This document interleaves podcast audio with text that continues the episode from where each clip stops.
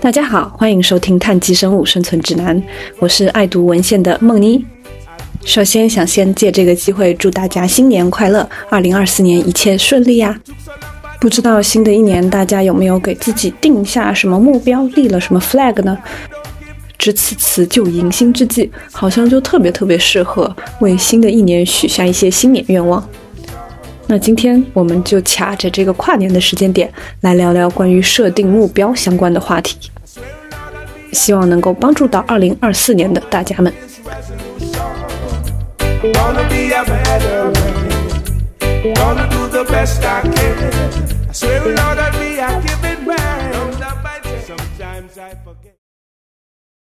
其实新年愿望这个东西，或者也叫 New Year Resolution，它真的很火哈。好像自从我们记事开始之后，就经常会说：“哎，你新年有什么愿望？有没有什么想要达成的事情？”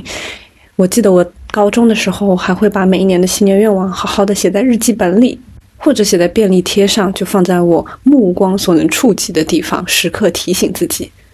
其实这个在心理生物学上呢，叫做 clean start，直译过来就是全新开始的意思。而新年愿望之所以这么火，就是因为我们非常喜欢全新的开始，喜欢一个 clean start。究其原因的话，首先，我们人对自己的认知是经常将过去、现在和未来的自我当做既是相互关联，却又彼此独立的存在。比如说，我们经常会考虑说，哎，相比于过去的自己，我是否现在更加聪明、更加有经验，脱发没有那么严重了？而我未来又是否能变成一个更好的人？而其实又恰巧是这种我们把过去的自己、现在的自己和未来的自己区分开来的行为，会促使我们立下一个又一个的 flag，定下一个又一个的计划和目标。而区分过去、现在和未来自己一个非常非常天然的区分，就是时间。时间跨度的划分，能够在心理上让我们把过去的一些不完美和不快乐归入上一个心理核算期。也就是说，我们在评价自我的时候，会常常觉得过去的失败是由于过去的自己是一个遥远的自我。以这个跨年夜来举例的话，我会觉得，二零二四年的我想要多多锻炼、多多健身，而二零二三年没有成功守住这个健身 flag 的我，是过去的遥远的自我。过去的我已经过去了，过去的我的不完美也被留在了过去。而正因为如此呢，其实我们在每个月刚开始的时候，甚至说每一周刚开始的时候，都更会容易去定立一个目标，去立上新的 flag。那除此之外呢，其实类似于跨年这种时间标的，类似于一种决策中断。什么意思呢？就是其实跨年这个时间点的存在，被迫让你从日常生活的琐碎中抽离出来。大家想想看，不管跨年夜的你是在加班，还是在跟父母和朋友打电话问候，在新年钟声敲响的那一瞬间，你应该也会停下来看一看窗外的烟火，感慨一句：“啊，新的一年到了。”其实这种抽离呢，在思考的维度上就是一种决策中断，而研究证明，决策中断其实会改变你信息处理的方式。这句话其实要讲成大白话的话，我举个例子，大家就知道了。我们经常会碰到的一个情况是，不管自己还是身边的朋友，在想一个问题或者思考一个烦恼的时候，经常会钻牛角尖。那钻牛角尖的这个时候，如果我们强迫他换一个环境，出去走走，或者想想别的事情，其实这个就人为的引入了一次决策中断。而这种决策中断呢，就会改变。这个正在钻牛角尖的人处理信息的方式，具体来说，决策中断大概率会使人们从一种自下而上的、非常专注于具体数据和细节的思维模式呢，转变成一种更高层次、自上而下的思维模式。而相信大家也有体会，在这种情况下，出去透口气，是不是走一走，往往就能帮你走出这个牛角尖，有时候还能想到新的灵感，想到新的解决问题的方式。而其实除了跨年这样的时间节点，还有非常非常多其他的人为时间节点有类似的效用。比如说，当我们在里程碑式年龄的时候，像我们三十岁、四十岁这种年龄节点的时候，它也会促使我们在一个更高的维度去进行思考和计划。也就是在你立 flag 的时候，你立的是更有意义的 flag，而不是被日常情绪牵着走而立下的 flag。而当你在这样的时间节点，它促使你从一个更广阔的视野来看待自己生活的时候，不仅你立的 flag 会更有意义，你也会更有动力去实现这个 flag。那讲了这么久，其实我们就是用科学的视角来为新年愿望这个东西证明，对吧？或者再讲的更广一点，我们是在为仪式感这个事情证明。其实，在我们的节目里，我们会比较少的去聊到跟心理有关的话题，因为真的太复杂了。但不可否认的是，我们生活一大部分的内容就是在跟这个世界、跟朋友、跟自己相处。我也特别开心能够借这个契机聊一聊跟心理更相关的话题。那跟前几期节目有一点点不一样的是，我们这一次不会太多的去聊机制有关的话题，因为真的太复杂了。就是你要把这个事情搞清楚，基本上就要把脑部、把心理、把激素所有的科学问题都杂糅在一起讲。它不像酒精、咖啡，甚至呼吸，主要涉及到的只有部分的作用通路或者部分的神经系统。其实我们所有跟心理和情绪有关的话题几乎都是这样，因为我们没有一个脑区是专门负责一个情绪的。比如说，当你感觉到激动，当你感觉到悲伤，当你感觉到兴奋的时候，并不是单个脑区的激活，而是有点像你所有的激素和脑区活动共同组成的一个交响曲，它们都在以不同的方式、不同的频率被激活。那合在一起呢？奏响了一个名为悲伤、名为激动、名为兴奋的交响乐，也因此，像情绪或者订立目标、实现目标这么复杂的事情，很难把一个或者几个神经作用通路单独拎出来讲。也因此呢，我们这期播客的内容会更加着重去关注方式方法，就更实用化，以一个实用化的角度来拆解和介绍跟目标定立和实现有关的话题。但是跟之前其他节目一样，我们所有讲到的内容都是有科研和数据支持的。虽然没有机制，但是还是有非常非常多的临床试验去研究和探索。第一，你的 flag 应该长什么样子？怎么去定一个不太容易被自己拔掉的 flag？其次就是怎么激励自己。flag 可不是定完就结束了，很多 flag 是需要你每天、每周、每个月付出相当多的时间和能量去维持的。比如说锻炼，比如说减肥，比如说我想要学习一个新的乐器或者语言，这些呢都需要你在制定 flag 之后有一个较为长期的投入。那最后呢，我们也会讲一讲怎么去记录和更新自己的 flag，这个其实也非常非常重要。你也会了解到，其实我们的目标是需要进行不断的调整以及反馈的。那怎么样去最科学、最合理、最有效的做这件事，也将是我们讨论的重点之一。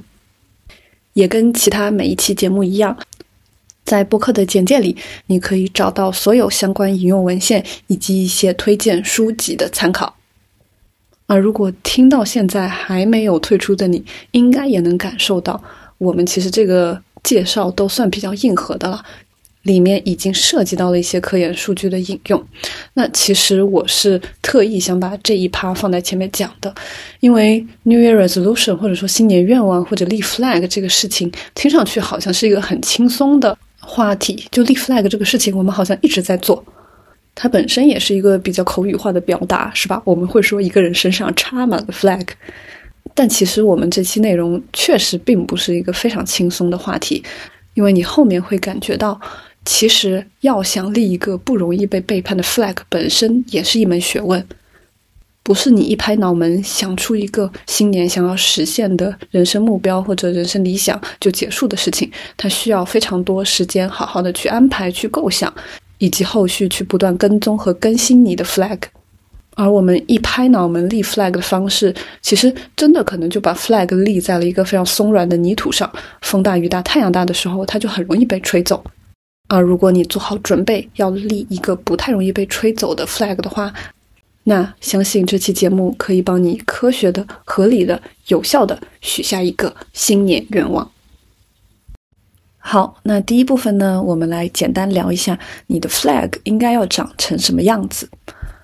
我们刚才在介绍的时候已经说过了，其实新年这个时间点特别特别适合立一个新年愿望，立一个新的 flag，因为这个时间点呢，会让人不自觉的从更高维度的大局观来想象一下未来一年内你想达成的目标是什么。那这个目标或者说 flag 一般长什么样子呢？其实非常有趣啊，我这边也找到了一个统计数据。那在去年呢，普天之下，不管是中国还是美国，人们最最最常见的新年愿望 （New Year Resolution） 就是跟健康相关的。其中最最最多的呢，就是跟健身相关的，有几乎快一半的人把增强体质作为首要目标，基本上就是去健身房锻炼。那除此之外呢，也有三分之一的人的新年愿望是改善心理健康或者减肥，还有另外三分之一的人也把改善饮食结构作为自己的一个新年目标。而除此之外呢，第二大的最常见的新年愿望就是改善自己的财务状况，也就是好好的搞钱啦。那与此比例相当的呢，还有情感和人际关系的部分。人们希望在新的一年里能够建立更好的人际关系、更健康的情感状态，与家人朋友的相处更融洽，寻找到爱情等等等等。除此之外，其实排名偏后的就是关注于个人成长和学习相关的，比如说提升技能和知识、学习一门新的语言、提高专业能力等等。我不知道这个大家会不会觉得意外啊？但我看到的时候是觉得意外中又带着一点合理的，就我会。以为提高自己的工作能力，或者说学习一门新的技能，就这样的 flag 会更常见。但确实想一想，在这个时间节点，大家是以一个大局观、一个全局的思维去认真考虑新一年的目标的话，那是自然。与其学一门新的技能和语言，其实能够保持一个良好的身体健康状况，不管是健身、饮食还是心理健康的话，都更加重要，也更有意义。不过，相应的呢，也有一些数据统计去调研，说有多少人真的能实现自己的新年愿望。那有统计指出，只有百分之九的人在许下新年愿望之后的一年内能够完整的履行自己的新年愿望，而且研究还证明，有百分之二十三的人其实在许下这个新年愿望、立下这个 flag 的第一周结束后，也就是二零二四年的第一周结束后，基本上就放弃了他们的 flag。然后有将近一半的人，百分之四十三的人在一月底之前就放弃了。所以，基本上新年愿望确实是一个很火的东西，大家都会对新的一年有新的构想。但是同时呢，能真的坚持的守住自己的 flag 的人少之又少。所以，到底一个什么样的 flag 你能最有机会坚持下去呢？其实，第一个要素就是我们要选一个最最主要的愿望。其实，不管是中国还是美国的统计数据，都指出人们会。抓住跨年的这个契机，然后立好多个 flag，就可能你要改善你的饮食，也要改善你的运动，又想要提高人际关系，又想要多搞点钱，等等等等。但是事实证明，太多的目标反而可能会适得其反。一个很重要的原因就是，第一，我们所选的不同目标之间其实有可能是会有冲突的。比如说，你的目标如果是搞钱加健身的话，那这两个目标其实他们都需要投入相当多的时间和资源以及精力，而且你很难在搞钱的时候健身嘛，是不是？它本身就有一个资源上的冲突，所以在这种情况下，等于你是有一个交错重叠的目标。这些目标之间会互相竞争资源，而在这种情况下呢，除非你有一个比较严格且完善的系统，把这些目标都区隔开来，比如说你就定立好，你说好，那我周一到周五就是搞钱，然后周末就是健身，就是用一种非常细节的方式，能够把不同目标区分开。只有在这种情况下，你才有可能说比较有把握的去同时追求两个甚至更多的目标。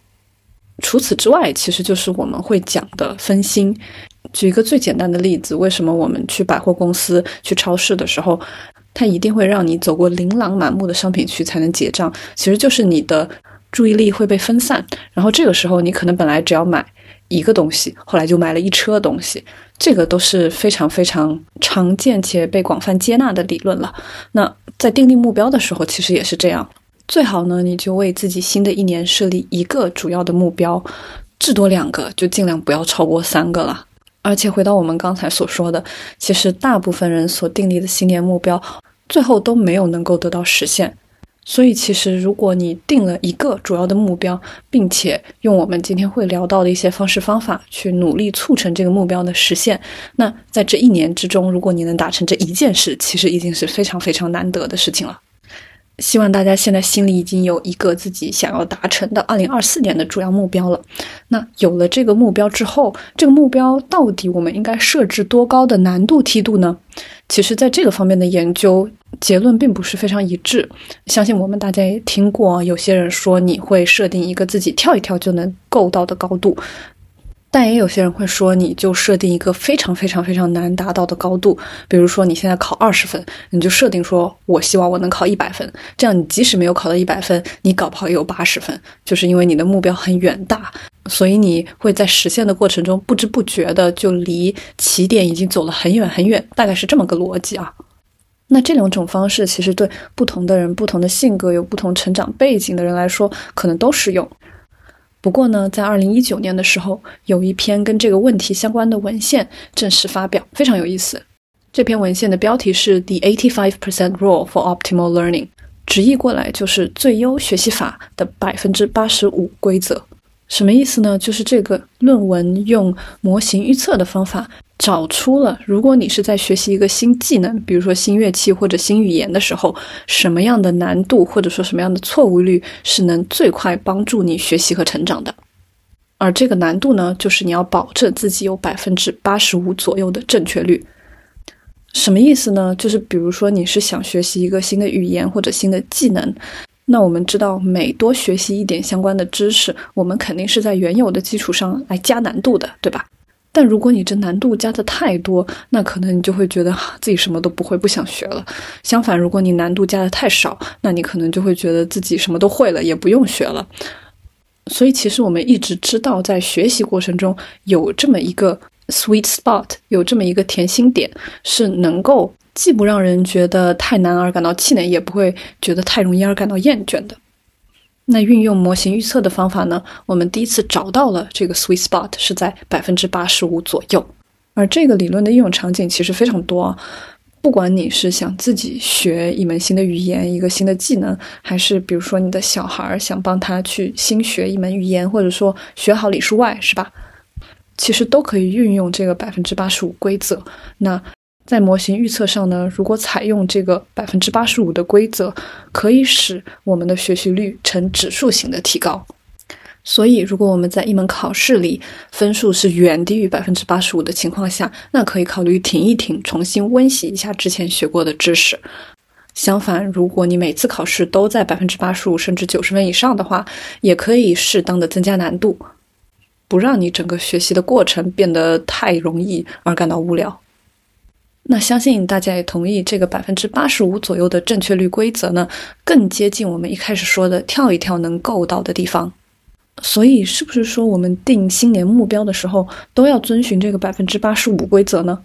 其实并不是这样。我看了这么多文献，我觉得比较确定的是，如果你的目标真的是学习一项新的技能的话，那你确实可以把每一小个阶段的难度值都设定在百分之八十五左右。但如果你的目标是，比如说健身或者吃得更健康的话，不一定一个百分之八十五的规则会更适合你，可能一个非常远大的目标会更适合你。这里其实涉及到了一个几乎是贯穿我们整期播客内容的一个中心思想，就是其实心理生物学的研究很多情况下是能给你一个方向性的。比如说，它确实可能有实验证明说，一个跳一跳就能够到的目标会适合于大部分人。那在一个人群总基数的研究中，跳一跳就能够到的目标比远大的目标更容易实现等等。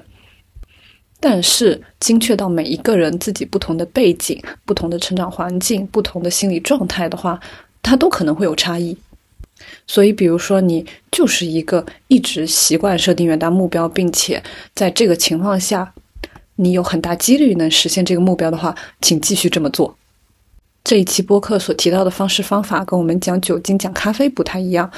我可以打包票说，大概所有人在喝了酒精和咖啡之后，身体内的反应包括激素激活和信号通路的激活都是比较相似的。那这类的探讨基本上就会给你一个非常直接的方向，你应该要怎么样或者应该不要怎么样。但是心理生物学完全不同，它更多的只是给你一个多一点的视角和方式方法，你可以听听看，然后试试看，再根据自己的情况做相应的调整和优化。我特别喜欢的一句话是：其实关于目标设定相关所有心理生物学的讨论，都是给你的工具箱里再多一个工具，而不是说取代你原来自己已经积累好的那些工具。比如说，如果你觉得一个远大的目标真的适合你。那完全 OK 的，不是一定要改。但是如果你会发现远大目标经常会让你中途觉得气馁的话，可以试一试我们今天讲到的百分之八十五规则。好，那么除了目标有多远大，你应该设置一个多难达成的目标之外呢，我们也可以仔细来讲一讲，就是目标本人应该长什么样子。其实这个很明确啊，就是我们的目标，我们定下的 flag 应该要可执行，最好有一个动词，然后呢，最好把它写的非常详细。比如说，我新一年的目标是过得更健康，那这个目标就太广且太不具体了。那其实，在健康生活方面呢，有很多的研究，它把不同的志愿者分成不同组别，并且让他们订立了不同类型的目标，比如都在吃的更健康的这个。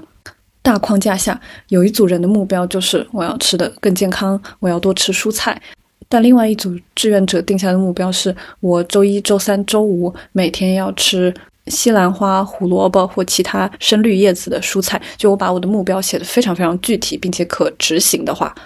它会更容易促使人们在选择吃什么的时候做出一个更健康的选择。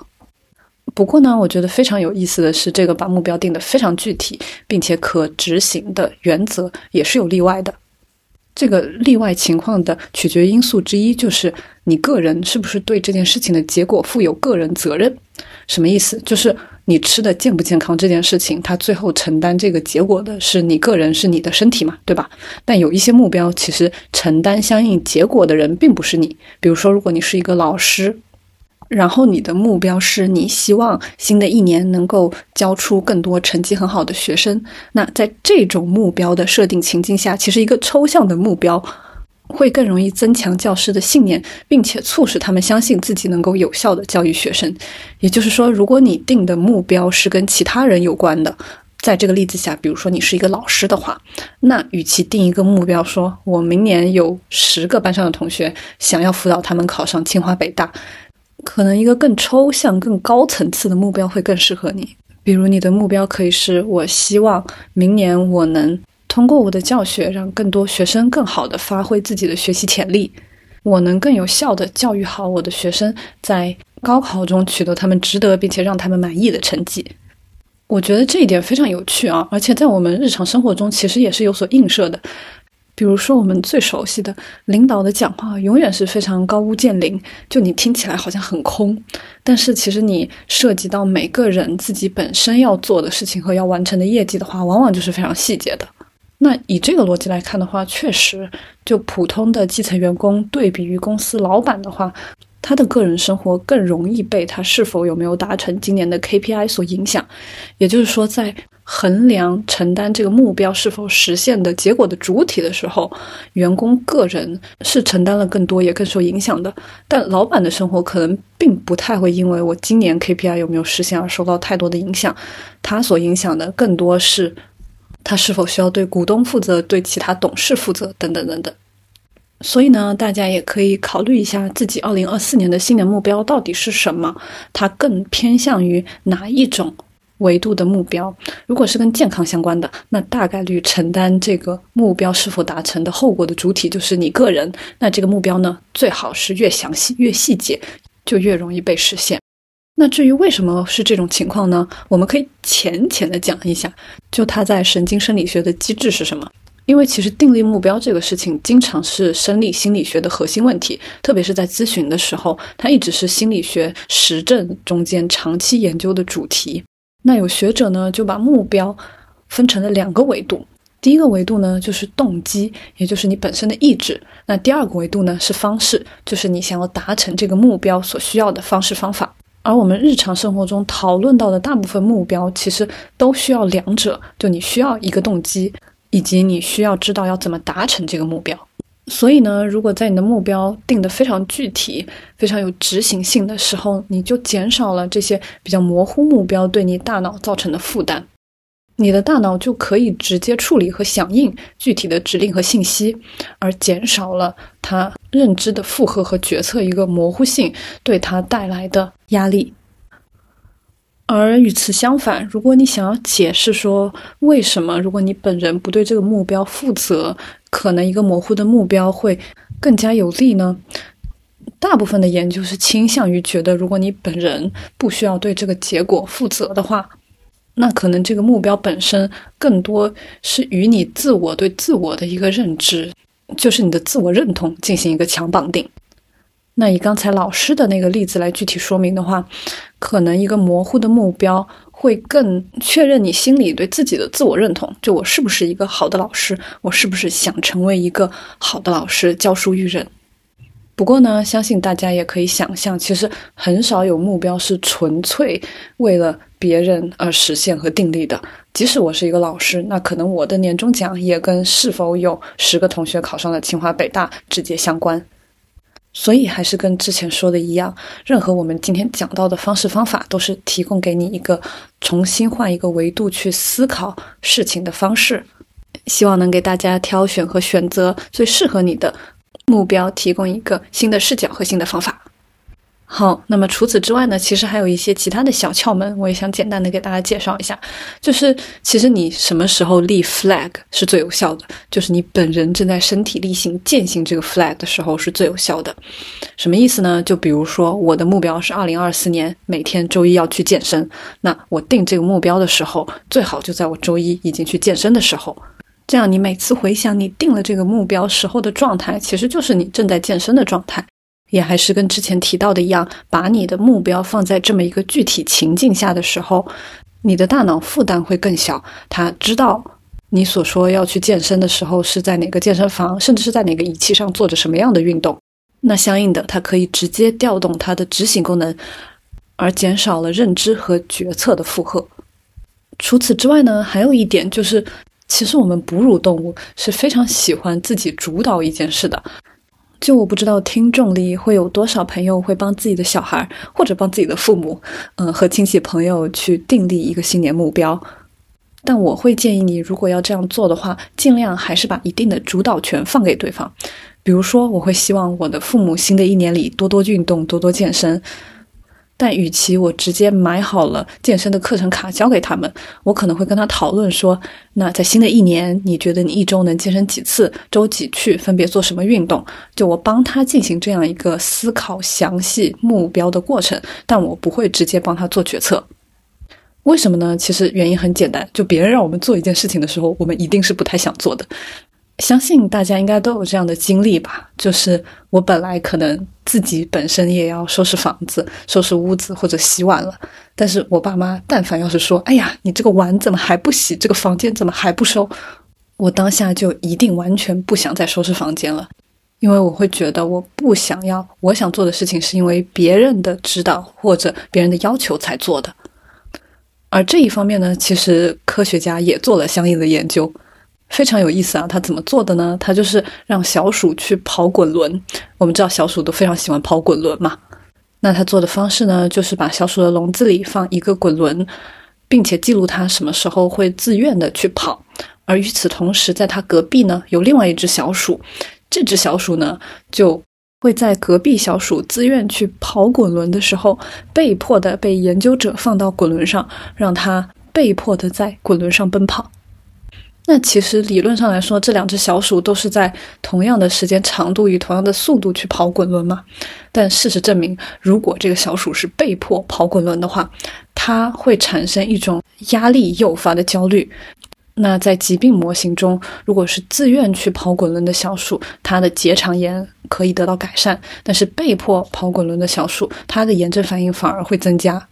相信大家都有体验，能够或多或少共情那只被迫跑滚轮的小鼠。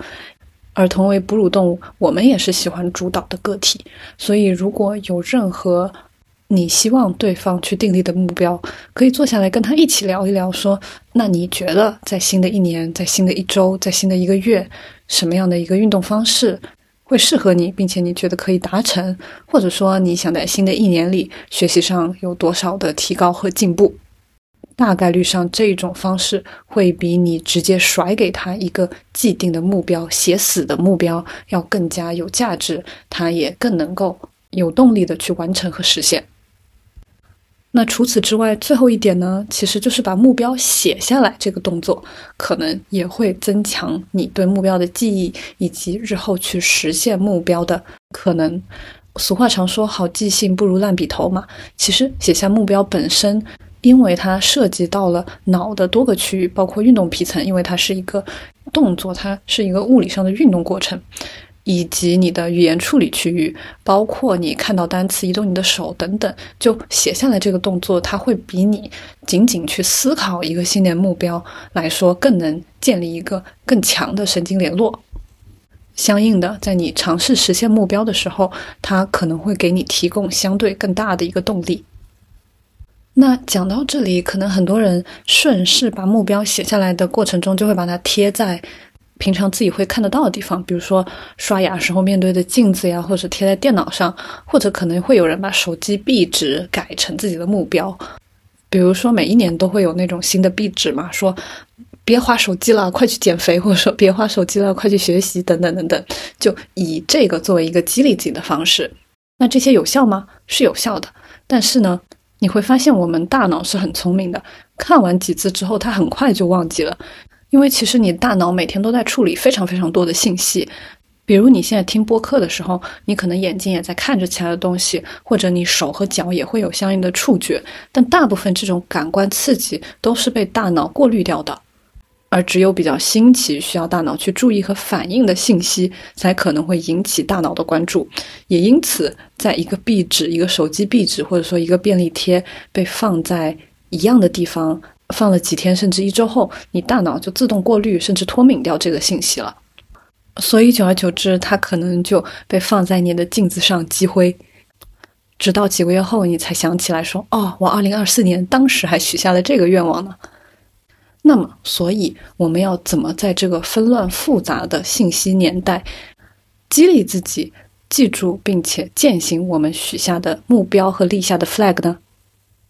这里就涉及到了我们播客的第二部分，如何激励自己。那先讲一讲刚才说的这个例子，就是视觉提示本身其实是有用的。我们后面也会讲到，其实我们在尝试激励自己和守住自己 flag 的过程中，一定要善用我们的视觉。我们的视觉是一个非常非常有趣的，并且强大的感官。那视觉提示怎么能让你的？大脑不去过滤掉这个信息，其实非常简单，就是你每一天或者每隔几天就把你的这个便利贴也好，或者手机壁纸也好，进行一个更换，就是一直不停的用新的刺激来提示你的大脑。举一个例子，就是你如果要刻一个早字在书桌上的话，我建议你。不要刻在书桌上，因为看着看着你就忘了。你把它写在一个便签条上，然后不停的每天换地方贴，或者说换笔去写它。那你每天在不停的写以及换地方贴，就给你大脑制造这种新鲜刺激感的过程中，你就会一直加强你对这个目标的记忆以及提醒。好，那除此之外呢？其实，在如何激励自己这个话题上，还有非常多很有趣的心理生理学研究。其中一个最重要的研究发现就是，不要去幻想成功，幻想成功可能反而会让你更加没有动力去实现你的目标。这个可能就涉及到大家都会听过的 dream board，就你的梦想版，或者其实我们从小也就开始写说你的梦想是什么，你二十年后想过什么样的生活，想成为什么样的人之类的，这种非常非常常见的畅想未来的方式方法。我记得我在高中那会儿快要高考的时候，老师也有建议我们可以幻想一下自己想考什么样的大学。那考入大学之后，你就不用像高三这么辛苦啦，有很多自由的时间可以做想做的事情，就有点像把那种生活状态当做你的一个目标，然后努力去实现它。这个感觉是非常直觉化的一种方式，对吧？但其实研究证明，这种思维方式往往会让你更不容易产生对目标的动力。这个理论呢，在各种不同的人群和各种不同的目标上都进行了验证。不管你是想吃得更健康、想多运动，还是说你在新的一年、新的一个月想要完成工作上的成就有哪些，想要学会的技能有哪些。就在各种不同的我们能想到的 flag 能想到的目标上，都进行过实验上的验证。那基本上结论都是统一的，就是积极的幻想可能会让人们在心理上享受这个理想的未来。而你在幻想这个理想未来的时候，你的多巴胺就会进行释放。而且有点类似于你自己心里，因为幻想这个美好的未来已经爽过了，所以你本身在真的需要付出精力、付出行动去追求这个理想未来的时候，就没有办法能够调动那么多的能量。而这一些临床试验呢，不仅进行了受试者的问卷调研，也进行了他们各种生理指标的记录。确实，研究发现。在你对未来未实现的目标进行一个积极幻想，也就是说做白日梦的时候，你整个人包括你的血压和其他生理指标都是处在一个非常放松的状态，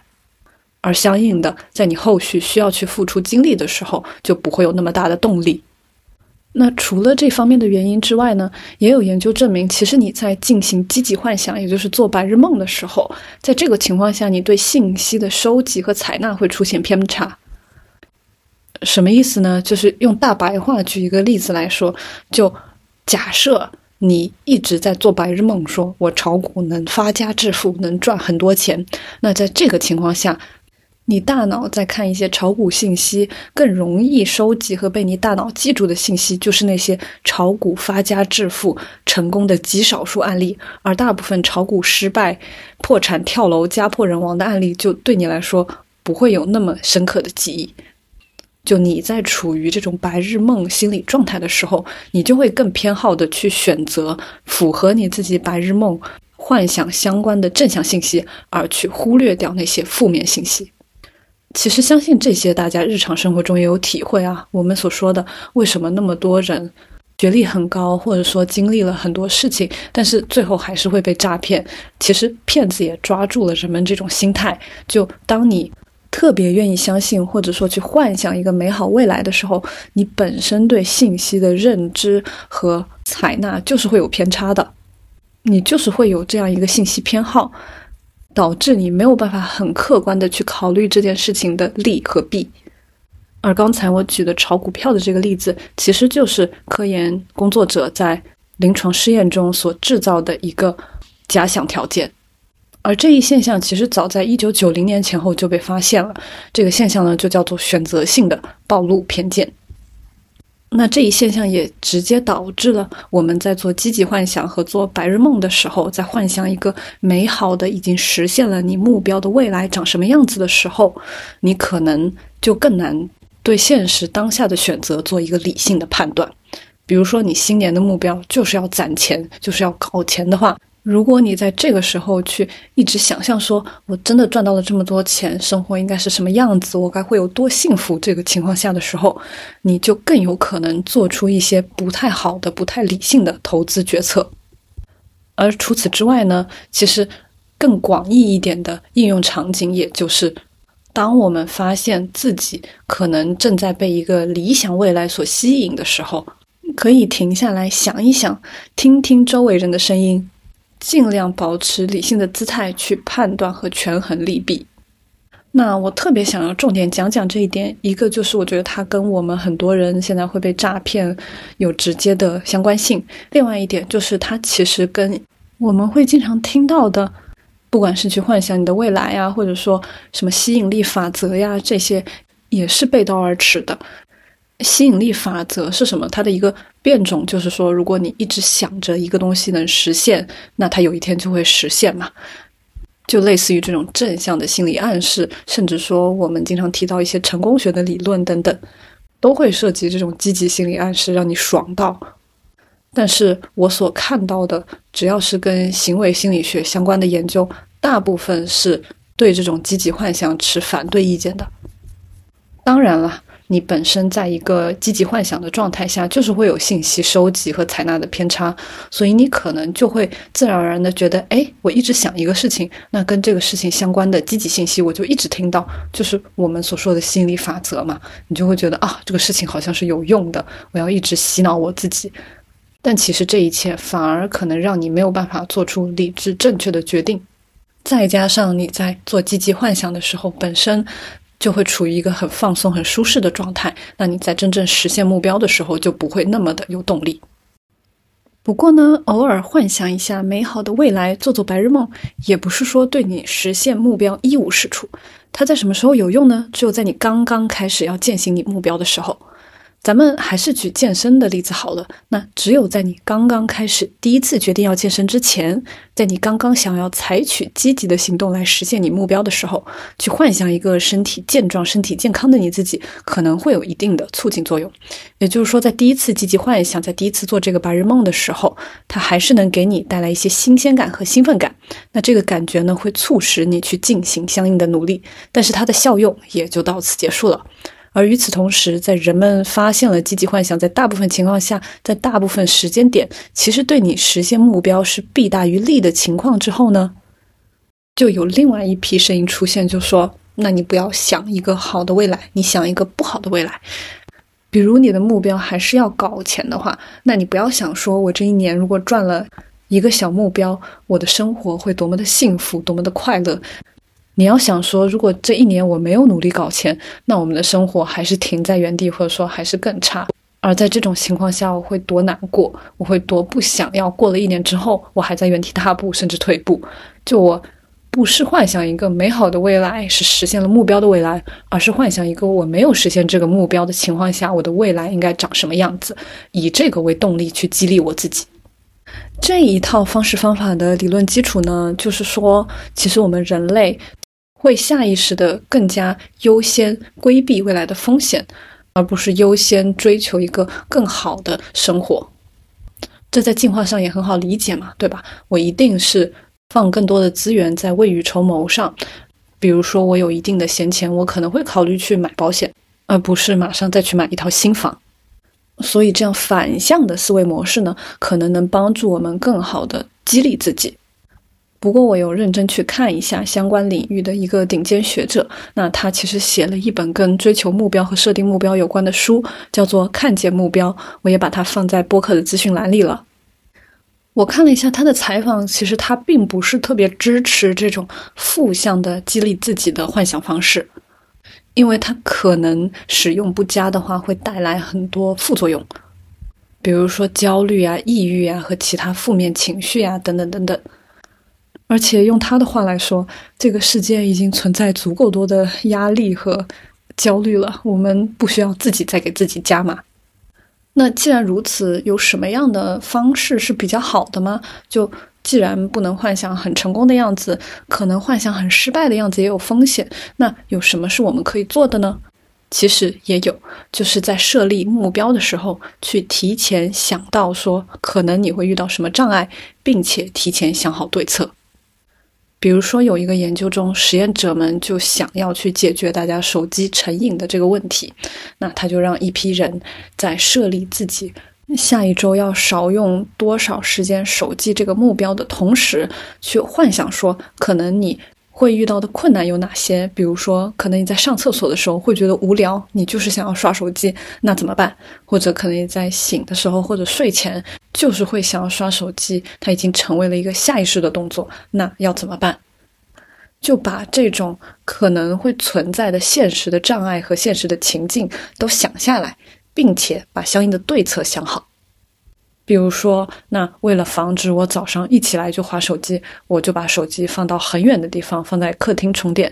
并且早上我就规定好自己，说我起来的时候就听音乐或者听播客，打开音响，规避掉我需要去使用手机这样一个下意识动作。类似的实验还有很多，比如说，如果你想吃的更健康的话，那研究证明，如果你提前想好说你日常会遇到什么不健康零食的诱惑，并且想好对策的话，那这种有意识的自我调节策略能够帮助你形成更强的目标承诺。而在我们许下大部分的新年愿望的时候，它其实需要的是一个长期的付出。在这种情况下，在一开始就想好你可能会遇到的障碍，并且相应的对策，会让你在实现目标的过程中感觉到更轻松，并且能有效提高你实现目标的可能。那如果大家感兴趣的话，这个方法也叫做心理对比，英文是 mental constraining。相应的文献呢，我也放在资讯栏中了。好，那么讲完了，不要去幻想成功。这里插一小句，不要幻想成功的定义不仅是自己不要去幻想成功。它也包含了你不要把自己围绕在一个大家都去帮你幻想成功的情境下，什么意思呢？就是很多人在做一件事情之前，他会去告诉身边的朋友们说你要做什么，你想做成什么。比如说我做播客的时候，可能我会去告诉身边的朋友说，哎，我特别想做一个关于科普类的，帮助大家好好生活的播客。我觉得这类的播客还比较少见，应该可以帮助到很多人。我也很喜欢分享知识，等等等等。如果你这么去跟身边的朋友说的话，其实大概率他们都会说：“哦，这个想法很好啊，你很适合做这样的播客内容，而且应该会收获很多的听众，因为这是一个比较特别的话题。”就大家发现了吗？在这样的情境下，其实他们给我描绘了一个这个事情，如果实现之后，它未来会长什么样子，而且大概率是一个比较美好的未来。我的朋友嘛，总不见得一上来就给我泼几盆冷水，是吧？但其实，在这种情况下，他跟我自己去幻想这个积极未来所达到的结果是差不多的。就我也是在没有付出任何努力，还没有开始做这件事的情况下，就收获到了很多的多巴胺，进入到了一个很放松的状态，这会导致我后期没有那么多时间和精力去真的做这件事。但可能也有人会说：“哎，我就很喜欢把我想做的事情告诉我身边的朋友，这样他们可以督促我。”我觉得这就是另外一个维度的方式了。那还是跟我们一开始说的一样，不是一定说不能告诉自己的朋友，但可能你要想想说，你告诉你朋友想得到的反馈是什么样子的，哪一种反馈可能对你有用？你在知道了我们今天所介绍的这些理论体系和实验数据之后，要不要考虑对你要告诉朋友这件事，或者要告诉哪个朋友这件事做一个调整？好，那讲到这里呢，我们已经讲完了说怎么激励自己，不要去幻想成功，而是去提前的想象一下你想达成你的目标过程中会遇到什么障碍，并且提前想好对策，这个方式可能会更有效。之后呢，其实激励自己也还有其他的方法。这些其他的方法，我统一把它归纳为视觉刺激，我觉得也是一个非常非常有意思的神经心理学的研究方向。那在讲这部分的开始呢，我想先科普一个概念，就是我们经常会说“眼见为实，耳听为虚”，就这句话其实代表我们在处理不同的外界感官刺激信息的情况下，其实会更加相信我们的视觉，而不是其他的感觉系统。这有非常非常多生活中的例子啊，比如说，如果你听到了一个声音，觉得不太确定的话，你会让人家再说一遍；如果你尝到了一个口味不太确定的话，你很自然的也会问别人说：“哎，这个菜里面加了什么调味料？”那触觉就更不用说了。有很多综艺游戏，就是把你的眼睛蒙起来，去摸黑箱子里的东西，然后去猜它是什么嘛。然后往往猜的会和它本身的东西有很大的差别，因为我们本身就是没有办法很好的只依赖我们的触觉去处理和判断信息，所以才会有那么大的误差。但是相反呢，我们是非常非常相信我们视觉的。我说我看见了一个什么人，我是一个什么事情的目击证人。感觉就比我听到了一个什么东西要可信的多，而在生理学层面呢，确实，当我们有多个输入源信息的输入源互相竞争的时候，视觉信息往往会取得优先权。比如说，在棒球选手接收到是否需要击球挥棒的时候，往往他同时接触到的是视觉、听觉和触觉信息，然后他就会优先考虑到他接收到的视觉信息。而从生物学角度上来看呢，人类的眼睛其实是最理想的一个输入机制。我们人体全部感受受体的百分之七十都在视网膜上，而大脑中每秒有三分之二的神经闪烁直接来自于视觉皮层。所以，虽然说我们是一个声音节目，但是视觉其实真的对我们本身对世界的感受，比听觉和其他感官系统要来的强烈和重要的多。那也因此呢，它被认为是我们感知世界的一个非常非常可靠的手段。我们非常相信自己视觉所看到的信息。而相反的，如果现实世界和我们所看到和读取的信息有差异的时候，我们会感觉到非常惊讶。比如说，我们从小到大就一直会接触到的一些视觉游戏啊，一张画上有多少个人脸？你看到的是一个花瓶还是人脸？你有没有看到一个黑白条纹所组成的图案？感觉它好像在转动，但是它其实没有在转动。就相信大家都接触过这种视觉游戏嘛，然后会觉得非常好玩。为什么？因为它就是挑战了我们对视觉的一个依赖，会让我们意识到说，哎。原来我看到的东西其实跟真实世界是有差异的，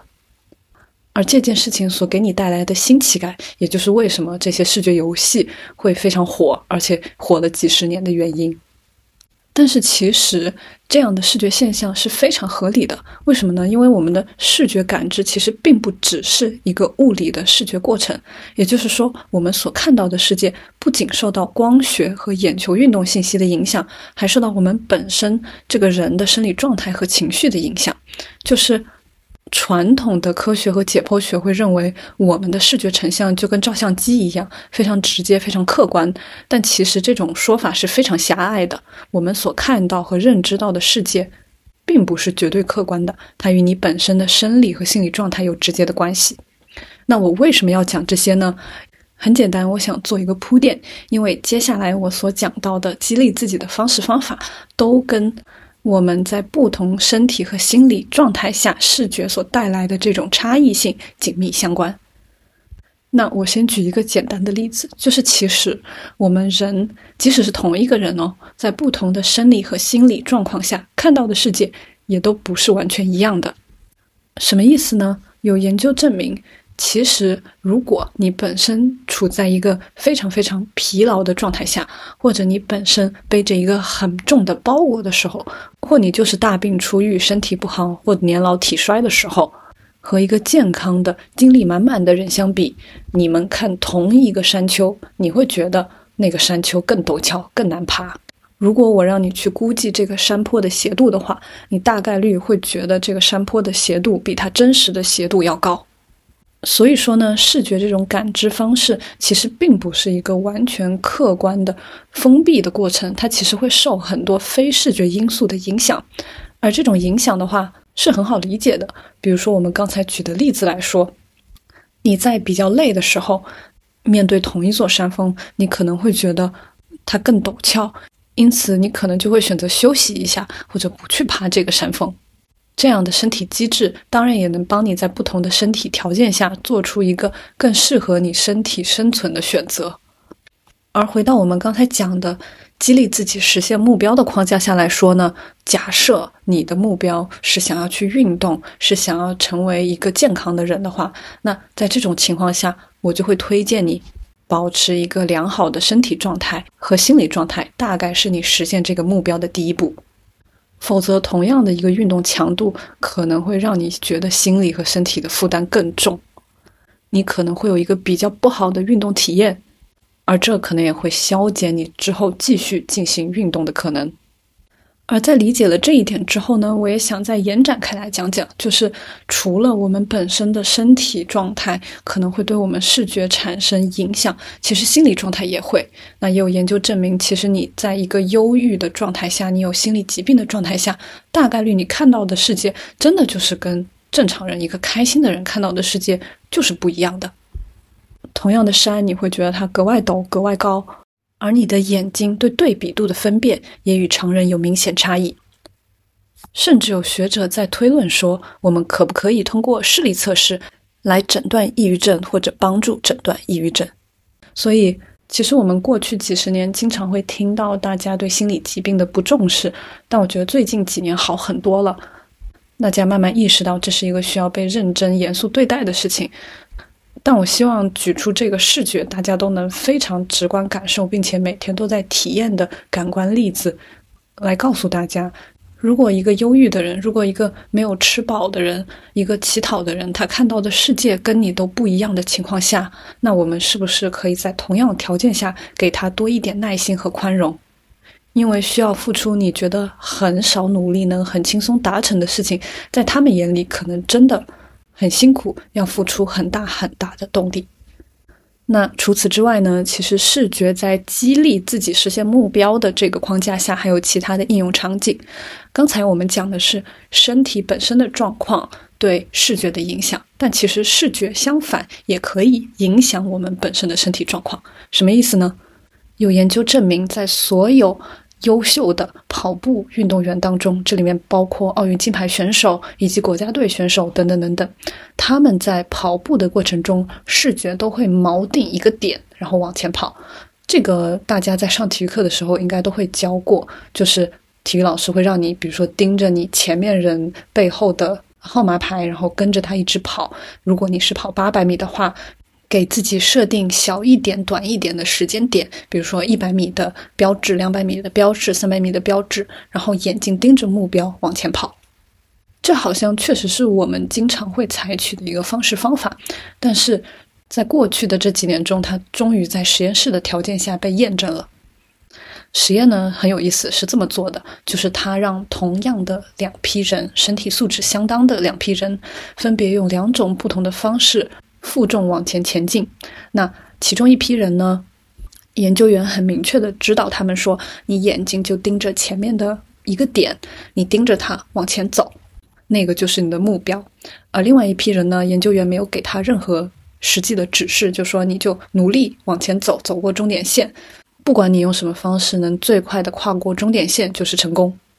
而这两组的对比研究证明，如果你的视线集中在一个点的话，那他们这一组人的移动速度平均提高了百分之二十七，并且他们负重相应的疼痛感减少了百分之十七。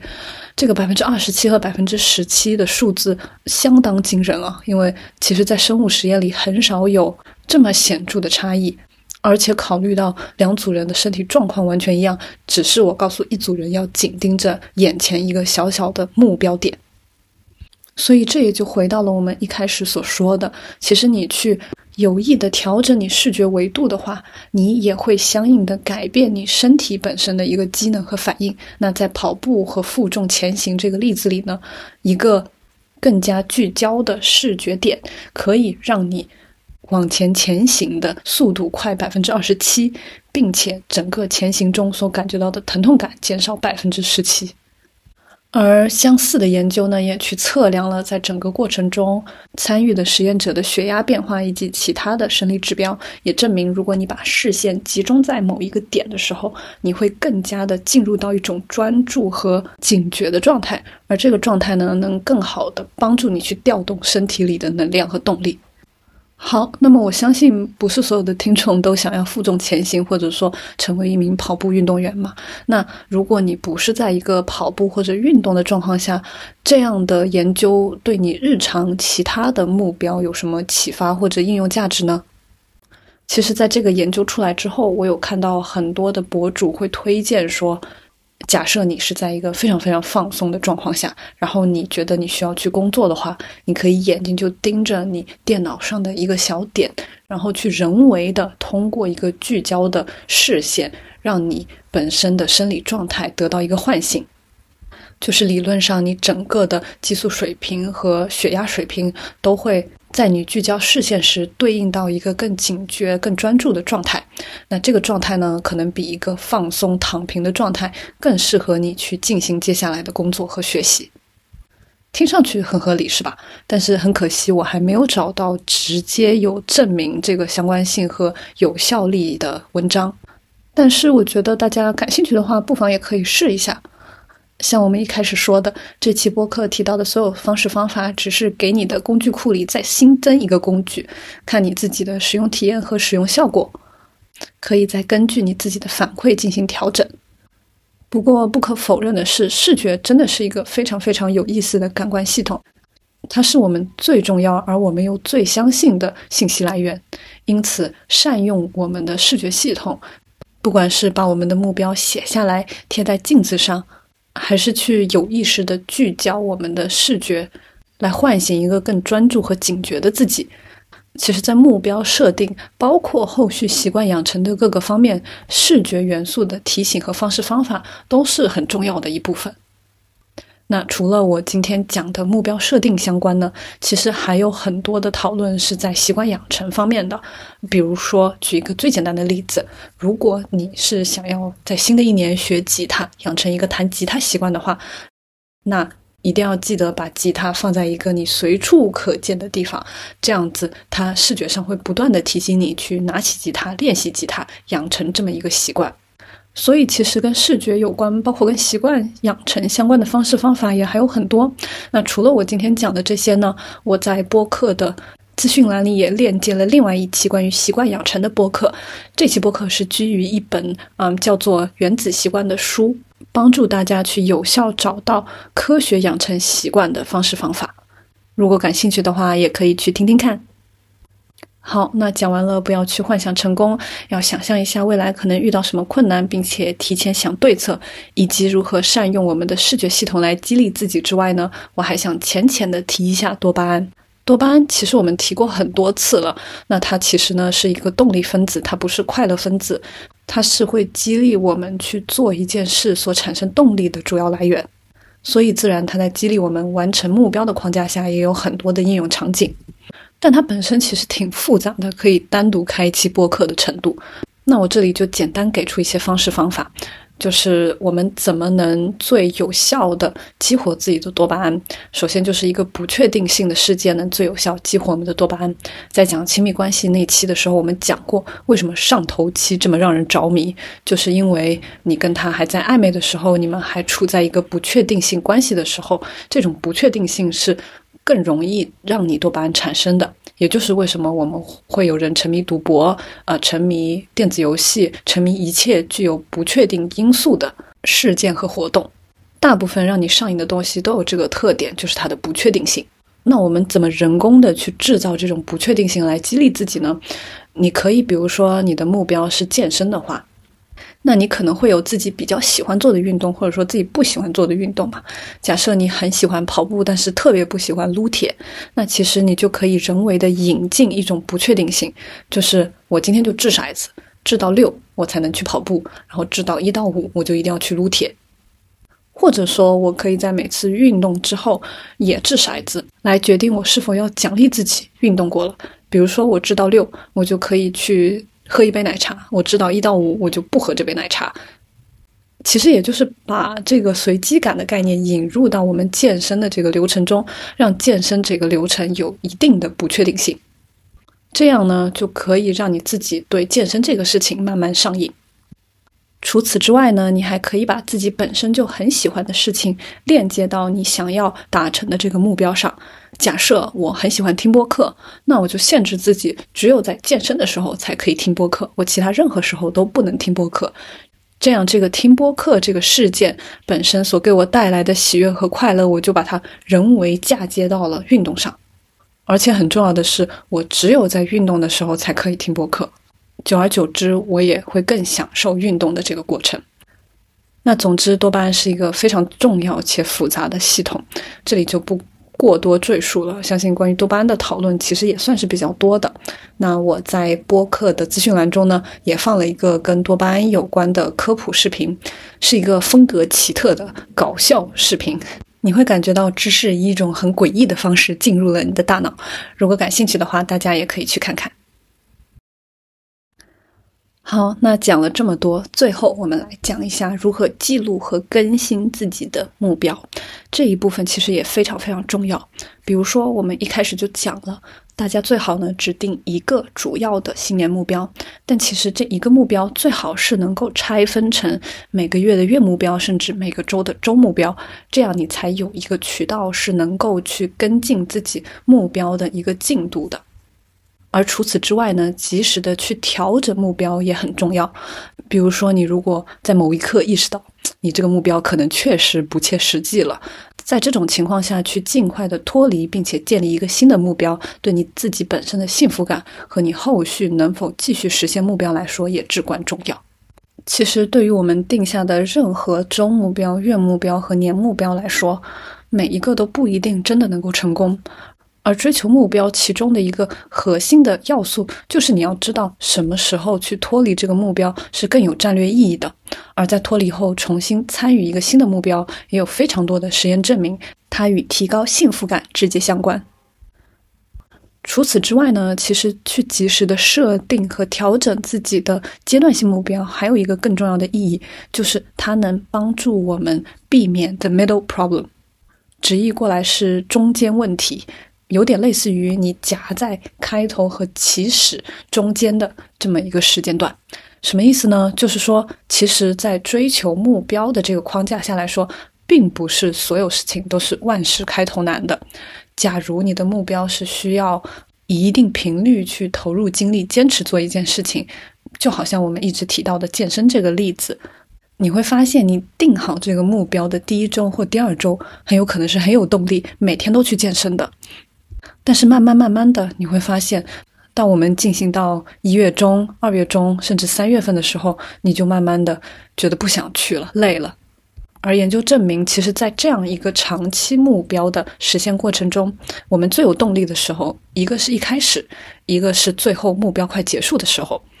举一个例子，假设你是在读一本书，这本书有五百页，那其实你读到四百九十页的时候，每读一页，你会觉得你前进了很多，因为这本书马上就快读完了。但相反，你如果是读到二百五十六页，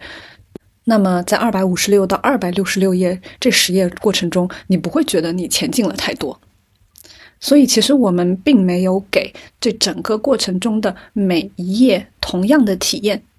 你就是会觉得四百九十页到五百页这十页所带来的改变和体验感更足，相比于二百五十六页到二百六十六页来说。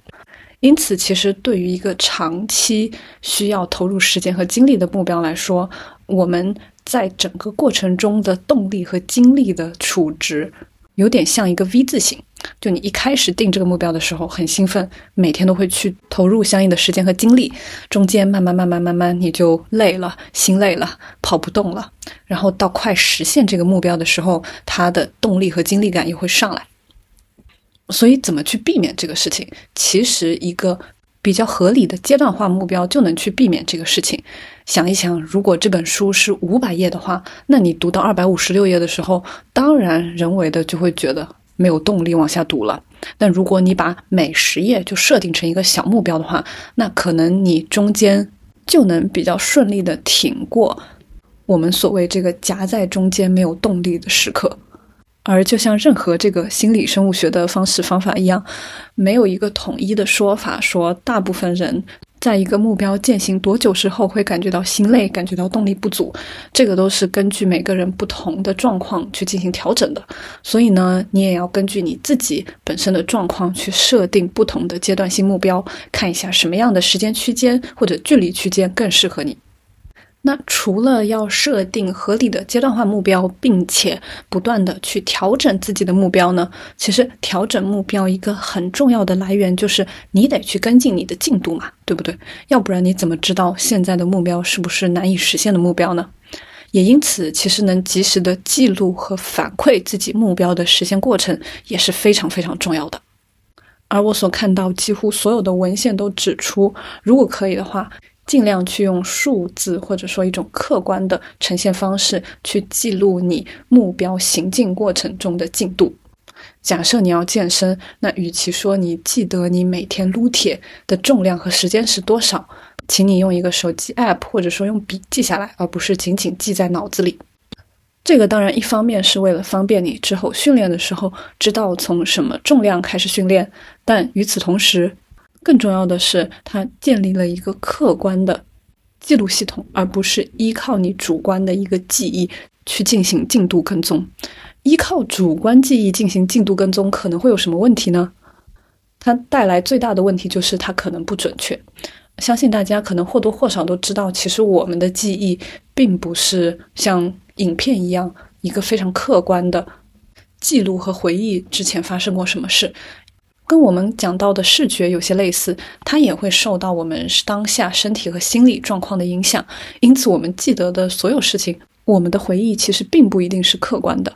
而在其中一个最有名的理论就是 peak and roll。peak 是山峰的 peak，and 是结束的那个 end。这个理论所代表的意思呢，就是其实在一段经历过程中，最容易让我们形成记忆的时间点，往往是第一，你情绪最激烈的时候，这个就是 peak 所代表的含义；另外一个就是整个经历结束的时间点，这个也就是 end 所代表的含义。它所涉及到的一个实验过程也非常有趣啊。这实验是怎么做的呢？就是他让一批志愿者经历了两次把手放到冷水里浸泡的实验。第一次呢是十四摄氏度六十秒，第二次是十四摄氏度六十秒，再加上十五摄氏度三十秒。也就是对于第二次实验来说，其实这些志愿者们一共把手放到冷水里待了九十秒之久，只是前面六十秒是十四摄氏度，后面三十秒增高了一度，变成十五摄氏度。我们人体其实对这一度的差别还是比较敏感的，能明显感觉到水温变暖。但是十四和十五摄氏度对我们来说都是比较凉的水，就它不是一个很舒服的体验。那这两个实验进行完之后呢，研究员就去问所有的受试者说：“如果一定要再重复一次实验的话，你会选哪一次？”结果大部分人都不约而同的选择了九十秒的这个实验。以我们局外人的视角，你会觉得很奇怪啊，因为这两个实验其实前半部分都是一样的，你都要把手放到十四度的冷水里放六十秒，但是因为后面我把水温调高了那么一点点。即使你要把手多放三十秒，但是你在回忆这整个经历的时候，你还是会觉得水温有升高的。即使你把手放在水里放了九十秒的那个体验，好像会更加舒适。哎，如果要再来一次的话，我宁愿选择那个九十秒的实验。其实类似的实验还有很多，比如说我还看到一个让志愿者去看恐怖片的，那有一组恐怖片的志愿者看的恐怖片在最恐怖的时候结束。另外一批志愿者看的恐怖片后面加了一点点的彩蛋，就彩蛋本身也是微恐的，但是不是最恐怖的时候。研究也发现，那这两组实验者呢，会觉得对比两个恐怖片整体的观影体验来说，在最恐怖时候结束的恐怖片会更容易让人感觉到焦虑。我在看这个研究的时候，也在想说，这是不是大家都特别喜欢彩蛋的原因？而且彩蛋也会经常被大家拿出来回味和讨论，因为它就是我们观影经历中最终的一个节点。那根据这个 peak and roll，其实我们去记忆一件事情的时候，最容易记住的就是他情绪最激烈的时刻，以及他最后结束的时刻。所以这也直接证明了，其实我们在回顾一件事情的时候，并不是平等的回顾。我们经历这个事件的每一分每一秒的，最容易让我们留下印象的，是你情绪最激烈的时候和整个经历的结尾部分。那这个回到我们目标的跟踪和应用上又有什么价值呢？其实是有的，因为我们人为的去客观的记录我们每一次达成阶段性目标的时候，其实就避免了这样主观因素的影响。比如你的目标是要练习吉他。那你可以考虑在每周或者每个月的时候，用视频或者音频记录下来你练习的成果，这样就会避免说，可能你下一次想要练的时候，你的主观回忆可能只记得你练得很烦躁、很崩溃时候的情绪，以及你上一次练习结束的时候你弹的怎么样。但这两个时间点所对应的你练习的成果，其实并不一定是你真实成果的体现。它并不一定是最正确、最客观的，所以留下一个客观的记录，对我们追踪和跟进自己的目标尤为重要。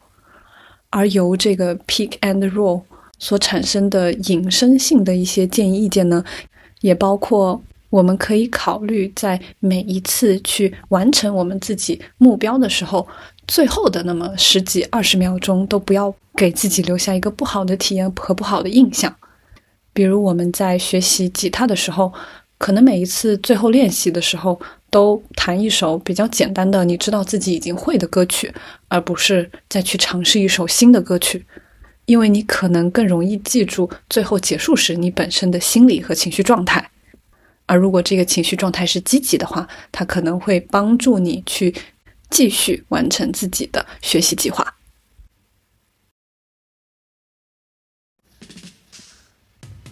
好的，那我们今天讲了关于目标设定的种种，从定的目标开始，以及如何激励自己是最有效的，包括跟进和跟踪更新自己的目标为什么特别重要，以及有什么样的方法可以帮助你更好的坚持住自己的目标。特别希望这些内容可以帮助你在新的一年里成为一个更好、更健康的自己。我先说一下，我二零二四年的目标就是要养成健身的习惯。能够多长肌肉，健康生活，这个目标当然还不够详细，我会把详细的目标和计划也认真的写在评论区。如果大家感兴趣的话，也可以在评论区写下自己的新年愿望。我们这里也可以当做是你一个小小的时间胶囊，在几个周、几个月或者说一年后，来看看自己有没有实现自己的新年愿望。那其实除了新年呢？在任何一个时间，大家都可以从日常生活中抽离出来，想一想自己的愿望和自己的 flag 有哪些是最重要的，有哪些你想要重新计划一下，更认真的去践行和实现它。而在这个领域，其实相关的研究和文献也还有很多，大家感兴趣的话，也可以仔细看一下资讯栏里提供的信息。而其实除了神经心理生物学呢，还有很多商业上的。关于目标设定的一些讨论和方式方法，像我们平常可能听过的 SMART 原则：Specific, Measurable, Attainable, Relevant and Time-based。而目标管理其实就是一个很大的话题，不仅在跨年夜，更是在我们日常的考核中，每一年的年报和汇报，甚至周报和日报当中。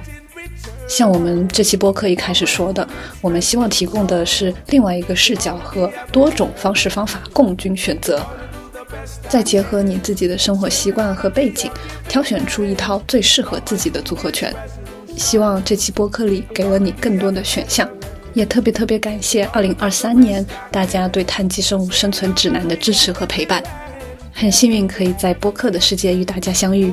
其他的目标我不确定，但是支持我不断更的最重要原因，一定是大家的播放、点赞、转发和评论。所以在这里，衷心祝愿大家二零二四年心想事成，一切顺利。我们新年再见啦